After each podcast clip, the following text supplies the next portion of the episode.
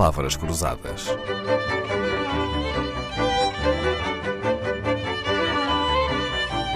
Porque quase tudo é uma questão de semântica. Maria Regina Rocha, professora, autora de várias gramáticas, consultora de língua portuguesa, palestrante, conferencista, está nos estúdios de Coimbra, onde vive e onde ensina na Escola Secundária José Falcão. Sabe que já tivemos aqui no programa um convidado que fundou um clube contra a extinção do verbo pôr. Senhora professora, porquê que, é, é, é, porquê que haveremos de dizer colocar o lugar à disposição se podemos dizer simplesmente pôr o lugar à disposição? Olha, vou também dizer que estas palavras pôr e colocar são ambas legítimas, também se usam em contextos ligeiramente diferentes. Repare, eh, a palavra pôr é usada em muitos contextos, com diversos significados. Se for ao dicionário, encontra, sei lá, várias páginas com a palavra pôr e não vai encontrá-las com a palavra colocar.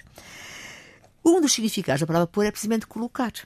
Uh, ou seja, pôr em determinado lugar. Para a palavra colocar está lá a palavra locus. Uhum. Uh, e está a palavra, uh, a raiz, não é? Locus, que significa lugar, local. Portanto, a palavra pôr também se utiliza para designar que eu coloco, vou dizer, colocar, ponho um determinado objeto em cima de algo, ponho, seja o que for, num determinado lugar. Agora, a palavra colocar eh, significa colocar, no, vá fazer, a palavra pôr num lugar, mas também significa empregar, dar trabalho a alguém. Os termos, por exemplo, colocar-se ou ser colocado estão relacionados com uma profissão ou com o desempenho de um cargo. Assim, eh, tanto poderão ser utilizadas as expressões colocar o lugar à disposição ou colocar o cargo à disposição, como pôr o lugar à disposição.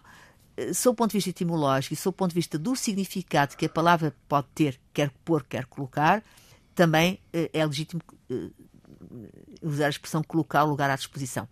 Neste aspecto concreto de que um lugar é um emprego que muitas vezes que a pessoa, ao colocá-lo à disposição, está como que dizer, que dizer a, a pôr num determinado lugar, porque o colocar é pôr num determinado lugar, para alguém dispor dele.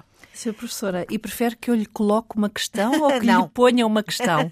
Se calhar nem uma nem outra. Ah, sim? Prefiro, prefiro que me faça, uma, me faça uma pergunta. Ah, boa. Muito bem. Eh, eh, porquê? Porque a questão eh, não é colocar uma questão, porque efetivamente colocar não tem já é, poderia dizer, do ponto de vista metafórico, do ponto de vista uh, de um segundo sentido, poderia utilizar essa palavra dessa forma.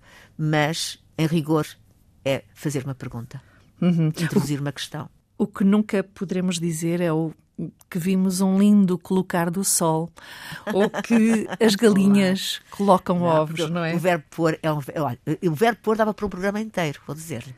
O verbo esse... pôr, parecendo que não, é bonito, é, não é? Bonito. O que é há é poucas pessoas a dar pela beleza dele. Não, mas olha que se quiser um programa só com o verbo pôr.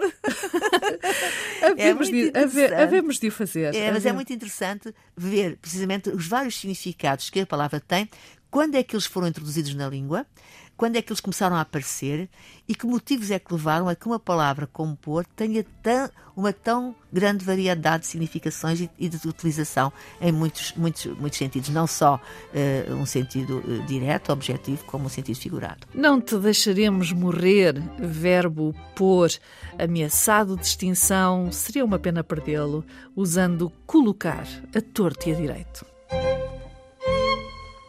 Palavras Cruzadas, um programa de Dalila Carvalho.